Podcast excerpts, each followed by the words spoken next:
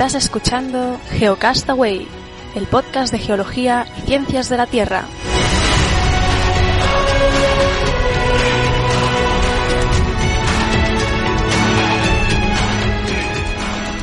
Saludos, genófagos del mundo. Bienvenidos a Geocastaway, el podcast de geología y ciencias de la Tierra en su edición semanal.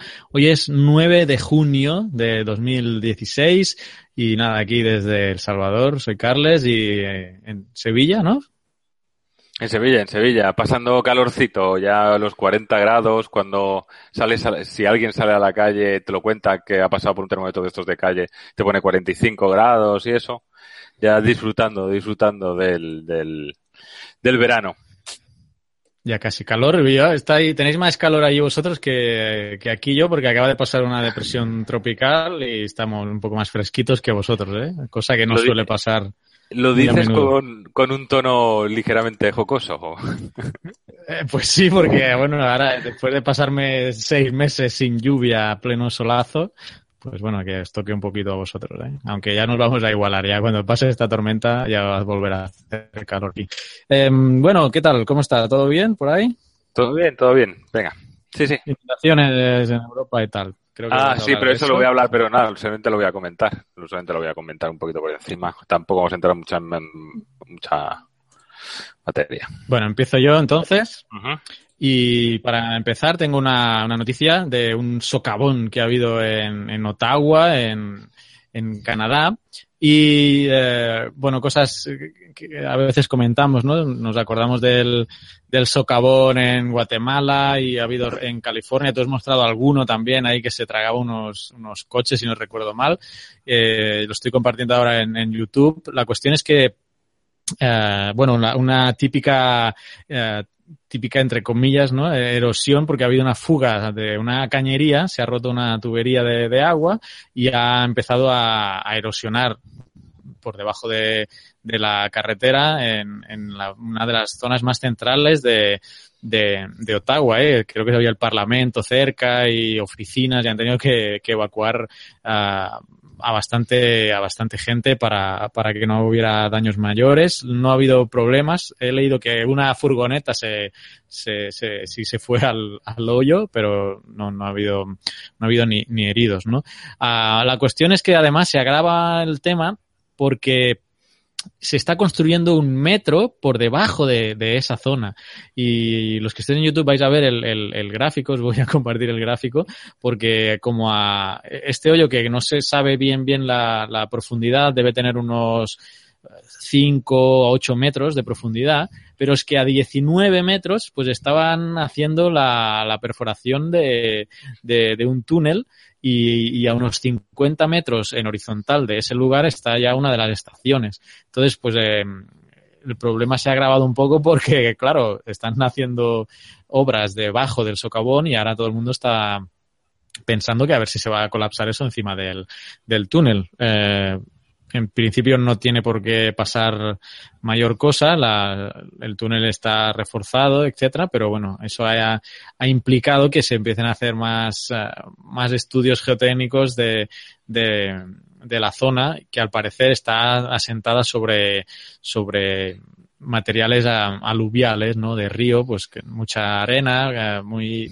material muy suelto, muy disgregable, que pues al romperse esta tubería, que en uno de los vídeos se ve bastante bien cómo, cómo, estaba saliendo, no en este que estaba enseñando en YouTube, pues bueno, pues ha hecho que se erosionara la, la, la parte inferior de la carretera y se, y se viniera abajo. Así que bueno, un problema más en, en, de socavón, ¿no? A nivel mundial y en este caso con la, están construyendo el, un metro, eh, un túnel de metro por debajo. Ah, tú que has trabajado, eh, creo que has trabajado, ¿no? En temas estos de metro y tal. ¿O no? Met no. Metro sí, pero estaba en la parte de gestión económica, no estaba en el seguimiento de ahí, pero entraba al túnel, sí, sí, dime. Uh -huh. No, no, eh, que bueno, cuando pasa esto te asusta y de bueno, ahora que es la obra sí, se sí. va a venir abajo toda. Así que bueno, nada, solamente comentar esta noticia curiosa en, en Ottawa. Pues ya está, me toca a mí ya. Sí, sí, ya ¿Vale? está. Venga, pues voy a voy a comentaros yo de, de un pequeño primer bloque. Eh, voy a empezar con, eh, con los mapas de, inundaciones de Nueva Orleans. Como todos recordaréis, eh, el, el, Katrina, bueno, el, el Katrina, pasó qué año pasó el Katrina? 2000, lo tengo por aquí. 2005. En el 2005 y bueno, cambió un poco la fisionomía. Entonces, la, la, la... El mismo año que el, que el Stan. Sí, la Federal Emergency Management Agency, eh, la Agencia Federal de, de, Gestión de Emergencias, ha sacado ahora, este mes, porque el, el, el 1 de junio es el primer día que se considera el primer día de la temporada de huracanes en, en Norteamérica, y entonces han sacado el, los mapas de amenaza, digamos. Y, y, y eh, en relación con estos mapas, lo que te, lo primero que te dicen es que eh, hay grandes áreas, vastas áreas de la ciudad que están debajo del nivel del mar. Lo estaban antes y casualmente lo siguen estando después, incluido pues partes de, dicen aquí varios barrios, ¿no? Y, pero sin embargo te dicen, según esta agencia, que no hay que preocuparse por nada. Entonces, lo que te vienen a contar un poco aquí es que después del, del Katrina, eh, los mapas que habían hecho el FIMA, le llaman FIMA, de Federal Emergency Management Agency, eh, pues entonces, ¿qué pasa? Pues claro, había puesto que había muchas zonas inundables y que eran un peligro y que no sé qué, no sé cuántos. Y entonces habían, claro, como eran zonas de peligro, zonas inundables, ¿qué es lo que había pasado? Pues lo que había pasado es que la, el valor de las propiedades descendía, como era lógico. Y entonces le decía a la gente de los organismos de Nueva Orleans les vino a decir, oye, tener en cuenta todas las obras que se han hecho en después post Katrina para asegurar un poco así la ciudad. Con lo cual, estos nuevos mapas eh, ya lo consideran eh, todo seguro. ¿Vale? Solamente hay un 1% de un gran daño de inundación eh, al año. ¿De acuerdo? Con, con peligro de, de, que haya muertes. Pero lo que yo lo que no me deja muy claro el artículo, yo si se lo cree o no se lo cree, ¿no? Pero al fin y al cabo dice, nos hemos gastado 14,5 billones con B, es decir, eh, 14.500 millones de dólares en el sistema post-Katrina, algo se tiene que notar. Bueno, pues ahí están con los dedos cruzados un poco, digamos, la gente de, Nueva Orleans. Voy a, voy, a, voy, a, buscar el artículo, lo has puesto en Reddit, ¿no? Sí. no, no, la, verdad es que como voy un poco de, así de cabeza, no me lo he terminado de, ni de leer, ¿eh? Me he leído tres cuartas partes he ido saltando párrafos. No, pero, o sea, es interesante porque lo que plantea eso es que si ahora solo un 1% de la, de la ciudad es inundable, quiere decir que han hecho obras. No, no, no, no, no, no, no, no, no dice eso. Lo que dice es que eh, se supone que con las obras eh, existe una protección, pero obviamente es como todo, lo que entiendo yo, ¿eh? Que hay un 1% de que hay un evento que sobrepose igual eh, eso. Es pero es que a lo mejor ahí voy, ahí voy, que ese, el Katrina ya creo que era ya ese evento, o sea. Pero que no sea el 1% de la zona inundable, sino que seguramente si pase ese 1%, entiendo que todas esas zonas que son inundables se inundarán. Que es diferente, ¿eh? Pero con otro Katrina volvería a suceder lo mismo. Las obras supongo que han intentado Supongo que ya tendrán un periodo de retorno, un periodo de retorno superior al Katrina, es decir, habrán valorado la amenaza del Katrina y habrán se habrán ido a un orden de magnitud mayor, mayor. Si el Katrina, no recuerdo, pero el Katrina ya debía ser la bomba. Pues ¿eh? si era 100, pues habrán ido a buscar 500 años de periodo de retorno, no sé, por decirte algo. ¿eh? Pero bueno. No, por eso me lo, no lo conocí en el estudio, pero me interesa por temas profesionales. Y, recordar que ese año, el 2005, que yo mencionaba, el Stan, aquí en El Salvador, que también hubo mucho daño, uh, creo recordar, estoy hablando de memoria, que ese año ha sido de los que ha habido más huracanes y depresiones tropicales eh, uh, en, en la historia reciente, al menos. Fue un año que hubo fenómeno de la niña, mm, creo recordar, y bueno, eso era una autopista por el Caribe para los huracanes. Y recuerdo, recuerdo que se acabó, se acabaron las letras del alfabeto para designar a los, a los eh, huracanes, ¿eh? que esto yo, ya lo hemos hablado en algún mensual, que los huracanes se les nombra con nombre de eh, hombre, nombre de mujer, así alternadamente. ¿Qué se pueden proponer? Sí, bueno, hay una convención a inicio, antes de la época de huracanes, y ahí ya se plantean todos los nombres de todos los huracanes. Si un huracán provoca fallecidos, como el Katrina, como el Mitch, como el Stan, eso se borra de la lista y nunca más vuelve a repetirse eh, ese nombre para, para un huracán. Pues bueno, en esa lista llegaron a y luego tuvieron que seguir con el alfabeto griego, creo que es, ¿no? El alfa, beta, todo eso. Mm pues imagínate cómo fue ese año 2005. Y este año, este año, dicen, acabamos de salir del niño y yo ya he oído que vamos a entrar en la niña, así que no sé, no, no sabía yo que tan rápido pasamos del niño a la niña, pero la cuestión es que si, si realmente es fenómeno de niña, eso va a provocar pues mayores, eh, mayores lluvias y como digo, eso provoca que, que la entrada por el Caribe pues sea prácticamente una autopista para, para los huracanes porque no, no hay ninguna barrera que, que los frene. Solamente. Bueno, pues ya te lo lees tú entero así y también si tienes que aportar alguna cosa, pues lo decimos en el próximo semanal. Voy a terminar mi primer bloque también hablando un poco, eh, ha habido eh, con las inundaciones que ha habido en el centro norte de Europa, tanto en, en Francia, en el norte de Francia, como en Alemania y países de, de, alrededor, y haciendo un poco hincapié en lo que también ha sido noticia, ¿no? En el tema de, de París y los que estáis viendo en YouTube, hay, es una foto, solamente es una simple foto, donde se ve digamos, una de las estatuas que está puesta dentro de, que, que adornan uno de los eh, pilares que sustentan los, un puente sobre el, el, Sena en París y sobre esa estatua pues están puestas las, las alturas de, de las diferentes avenidas. La más grave ocurrió en 1910, llegó a los 8,62 metros.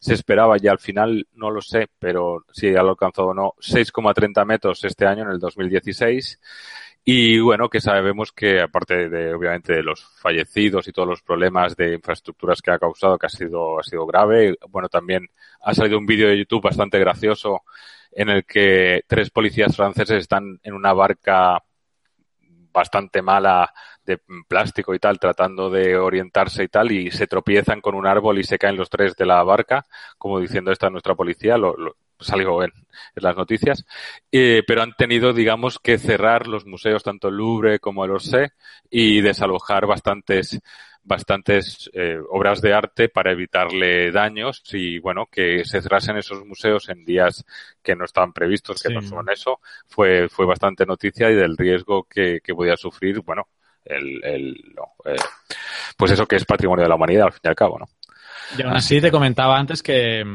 que bueno, que, que, he visto en las noticias que algún, no sé qué museos eran, pero que tenían las obras en, las, en la parte baja o en el sótano y se les ha inundado y estaban claro. piezas de incalculable valor eh, secándolas con una esponja y con una delicadeza bueno, total. Pero, para los que nos estáis viendo en YouTube, aquí estáis viendo el, el, el, el Louvre, el Orsay, la Catedral de Notre Dame y estáis viendo un poco las fotos de la Torre Eiffel con Notre Dame y cómo el río se ha, digamos, en algunas partes ha salido. Esto creo que es el, el esto se, aquí se ve el río, esto es el puente, eh, esto es, el, sí es y, y, y, la Catedral de Notre Dame, la Torre Eiffel y se ve todo, todo lleno de agua. Así que nada. Muy bien. Parece Venecia eso. Parece Venecia. Muy bien, continúa.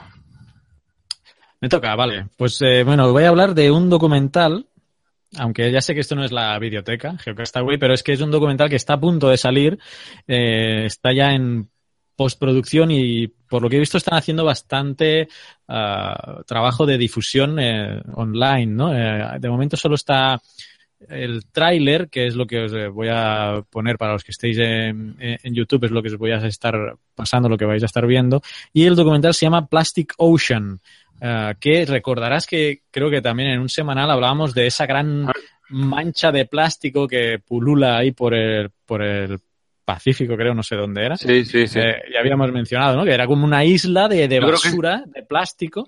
Yo creo que está en el Atlántico, pero vamos, que sí, en, en, en el Atlántico, en el Pacífico está, sí. No, no recuerdo en qué lugar, pero bueno, una, la gran mancha, tiene un nombre además, la han bautizado, la gran, de, la gran, el gran parche de basura del, del Pacífico. Mira, si aquí lo tengo apuntado el gran parche de basura del Pacífico. Pues bueno, el documental va un poco a, a, a tratar este tema, ¿no? De, lo, de, los residuos, sobre todo el plástico, que uh, se tira o no llega a, a, reciclarse ni a reusarse, sino que llega al mar y que, que pues produce daños al medio ambiente. Es archiconocido el tema de las, de, de estas, em, de estas trozos de plástico que sostienen las latas, ¿eh? las latas, que luego se le quedan a los peces o a las tortugas, se, quedan enredados ahí y, luego pues no, no, pueden crecer correctamente. Que leí una noticia, de hecho, que, que están fabricando uh, hules de estos, ¿no? De, no sé qué nombre tienen estas cosas. Estos hules para sostener las latas que son biodegradables y que se pueden comer. O sea que que se los podrían comer los animalitos, ¿no? Pues el documental va un poco sobre, sobre esto, ¿no? La afectación. Pero más, más que esos pedazos grandes de basura, cómo con el tiempo el plástico se, se disgrega se hace mm, a, tamaño micro y todo eso queda luego uh, flotando, incorporándose en el plancton, incorporándose en los animales y cómo la toxicidad pasa a, a, los seres vivos y a, la flora también, a los corales y, a todo este tema, ¿no? Entonces, este es em, Plastic Ocean, que el equipo de producción que ha estado cuatro años rodando este, este documental lo, lo, lo, está liderando una bióloga, ah, una bióloga marina que trabajó para la, para la BBC por aquí tengo a los, a los autores. Esta es la principal gestora, digamos, Joe Roxton, los que ven en YouTube, pues le podéis ver la cara ahí. Es una bióloga marina, como digo, que trabajó en la BBC para, pues con documentales. Y a raíz de un viaje que hizo a esta gran, a este gran parche de plástico, Uh, pues se juntó con uh, Sonia Norman, que es la productora ejecutiva, y de ahí pues fundaron la Plastic Oceans uh, Foundation, a partir de la cual eh, ha nacido este documental, uh, rodado en más de 20 localizaciones y eh, pues promete ser uno de los documentales sobre, sobre naturaleza del, del año, ¿no? A la altura quizá de, de Blackfish o de otros que han tenido un impacto mediático importante. La, en la página web podéis ver el tráiler todavía no se puede ver en ningún lado. Está en, pues en, buscando, supongo que eh, maneras de distribución. Lo que sí podéis es suscribiros a poner vuestro email y os informarán de, de cómo está el tema de, de su distribución y, para luego poder verlo. Así que, mm, eh, bueno, pues este es uno de los documentales que, que estoy esperando que salga este año y bueno, como digo, por están dando mucho, mucho que hablar por, por internet. Uh, y como siempre en estos documentales, pues también hay una parte de tomar acción, eh, tomar conciencia y de poder uh, ayudar en, en, algunos proyectos específicos a, mejorar este tema de toda la contaminación del océano, particularmente con el tema de, de, del plástico. Así que Plastic Ocean, eh, pues todavía no disponible, pero bueno, ya os digo que cuando cuando ya esté, eh, cuando ya haya visto la luz, pues intentaré verlo y comentarlo en, en la biblioteca Geocastaway. Esta era mi segunda noticia de hoy. Muy bien, pues voy yo con mi segundo bloque. Eh, para los que estáis viendo en YouTube, no sé si estáis viendo aquí una, una forma, aquí una especie de, de columna. volante! Es una, es, es una imagen acuática. Una civilización antigua. efectivamente, efectivamente. para, os voy a contar, aquí veis una especie de columna. Lo que está pasando es que, que en una isla griega, en la isla de Zakynthos, o Zakynthor, pues había unos turistas haciendo snorkel, hasta ahí normal. Y empezaron a bucear y ya encontraron en los alrededores de la isla, a unos 20 metros de profundidad, estas estructuras que se asemejan a columnas. Y ¿Cuál fue su lógica conclusión? Pues su lógica conclusión que es que habían encontrado una ciudad que se había quedado inundada y había desaparecido. ¿no? Ah, claro, no, no, en el artículo no nombran la Antártida, pero la, la, la, la sí, la Atlántida, Atlántida. Perdón, Atlántida, perdón. Pero pero, pero vamos, que lo dejan ahí entrever.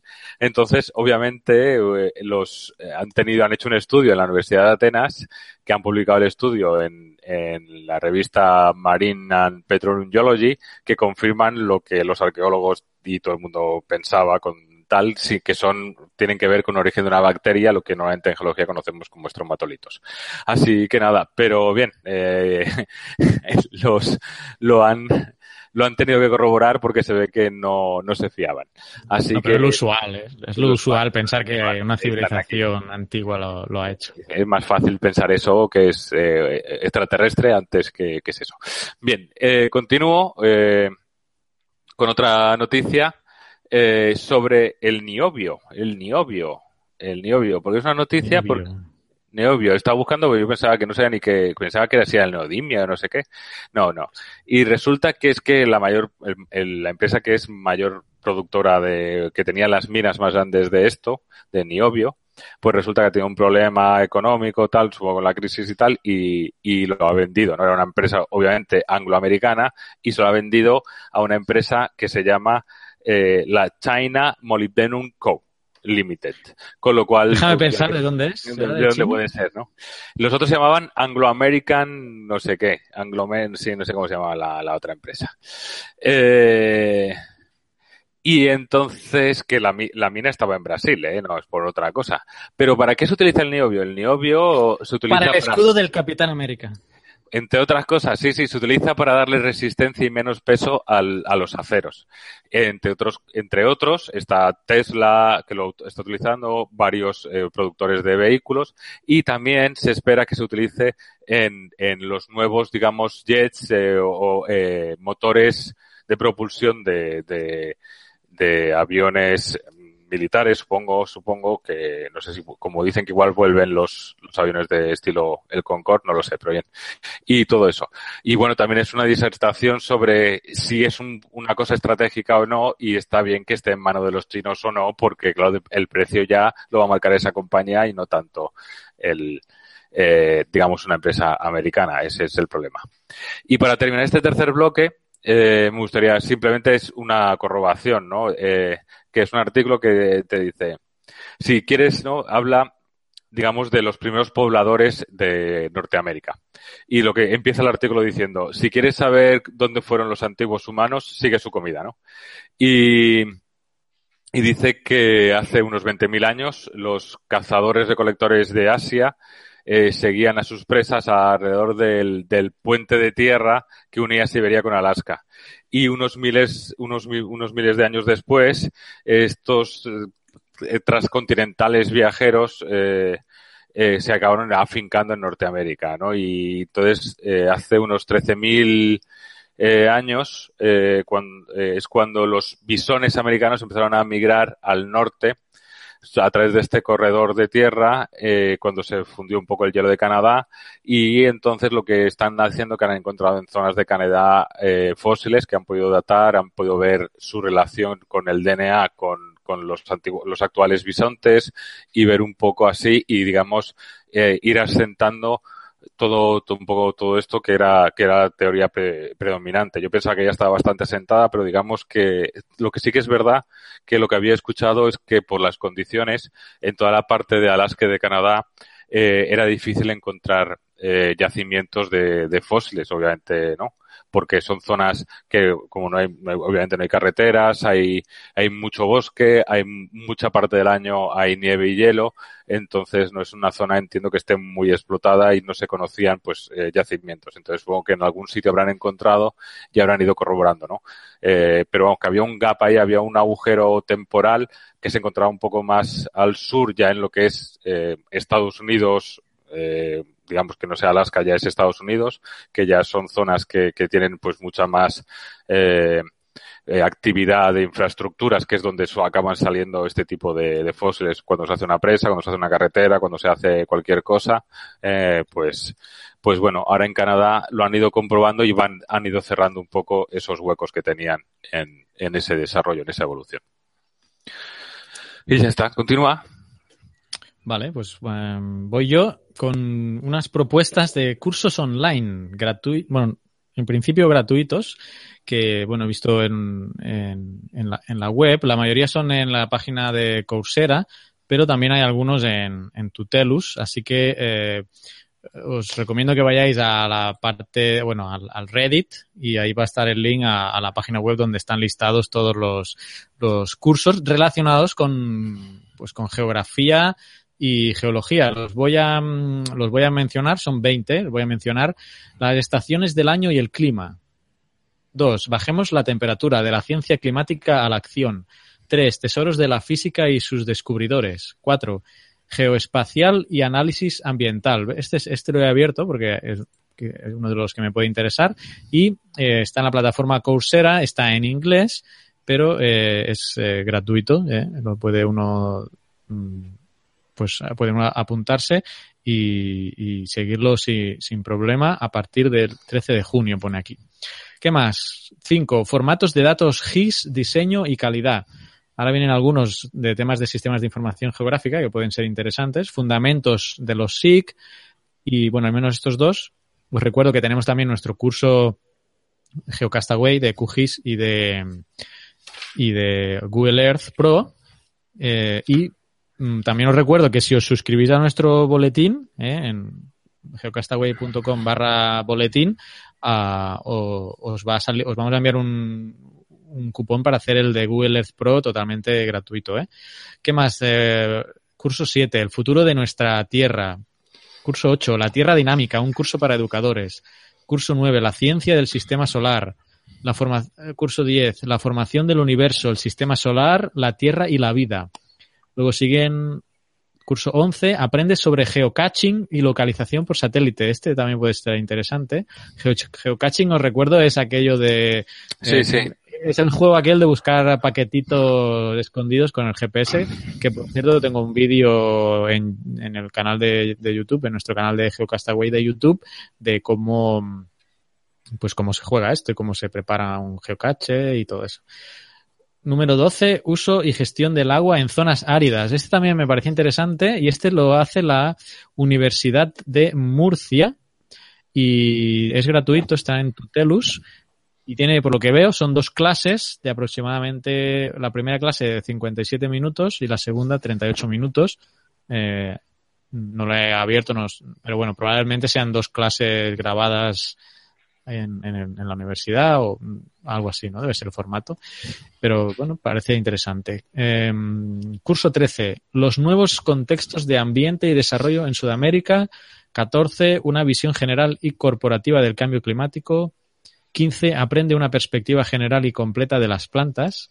16. Aprende sobre riesgos de sismos y terremotos en Ecuador. 17. Prevención de desastres y desarrollo humano de la Universidad Politécnica de Madrid. Esto también puede ser interesante. Desde mi punto de vista, ¿eh? hablo de lo que a mí me parece interesante. 18. Conoce a fondo el sector de la minería en Ecuador. 19. Biología de la conservación de armadillos y hormigueros. Este quizá para algún biólogo. Y número 20, medio ambiente y sostenibilidad. Así que aquí tenéis estos 20 cursos gratuitos eh, que podéis seguir online. En principio son gratuitos, eh, no, no, pondría la mano en el fuego por todos, pero estos dos, los que he visto yo que me interesaban a mí, sí lo son.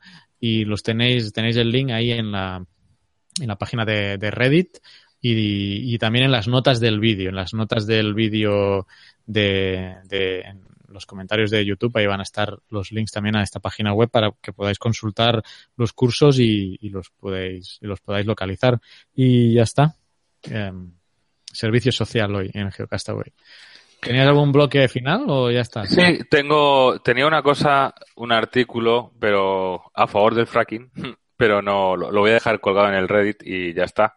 Habla de que obviamente para la economía de Estados Unidos y para la economía global ha tenido su, su sentido y que todavía las, la solar y la eólica pues no puede competir con el precio de, de eso y que tiene una frase bastante buena, como, a ver, ¿quién le iba a decir una década, hace una década, ¿no? la idea de que América exportaría gas natural licuado eh, era tan, tan absurda como pensar que Donald Trump podría ser presidente de Estados Unidos.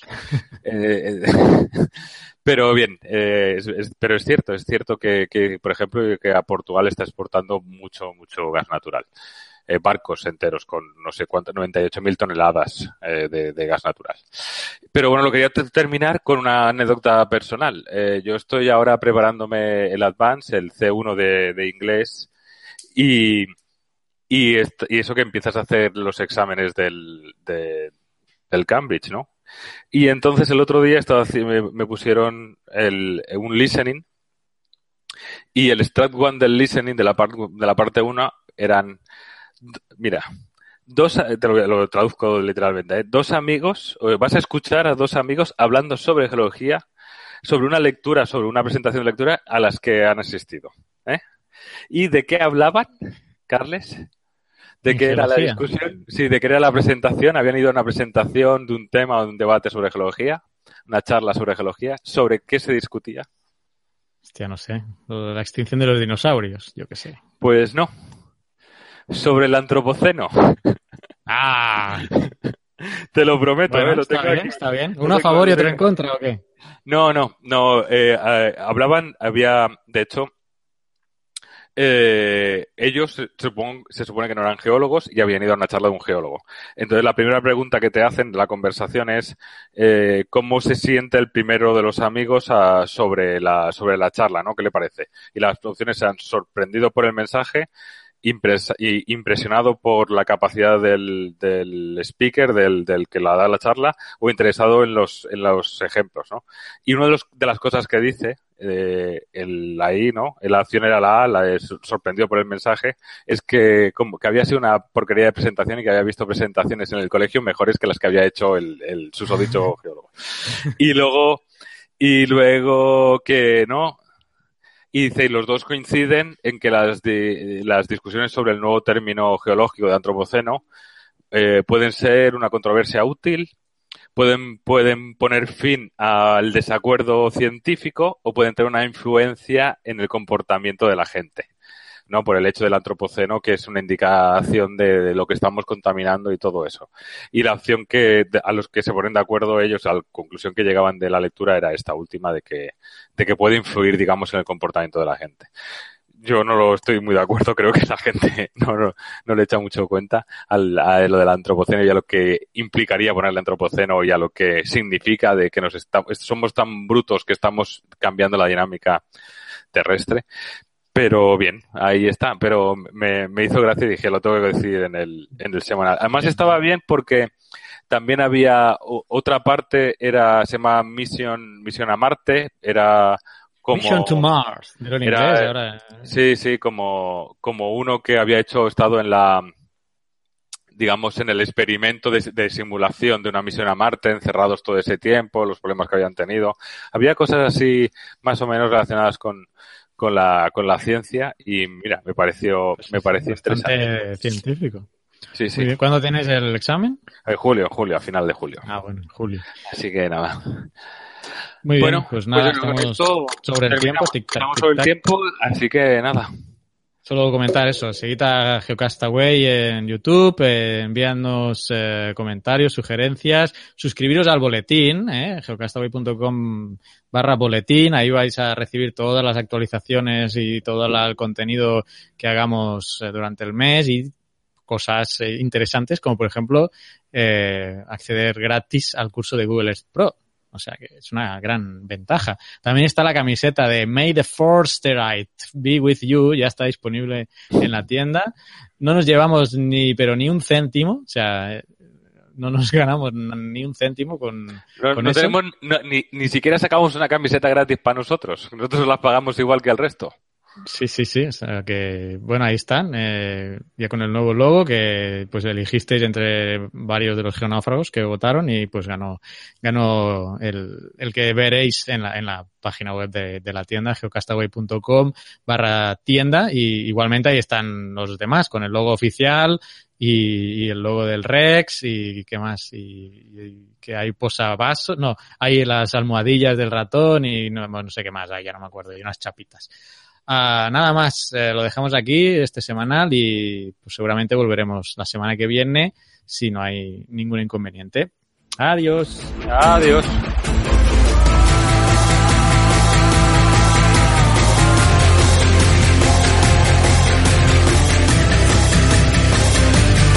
Envíanos tus comentarios, preguntas o sugerencias a geocastaway.gmail.com. Puedes escribirnos en nuestra web geocastaway.com. Búscanos en Facebook y en Twitter.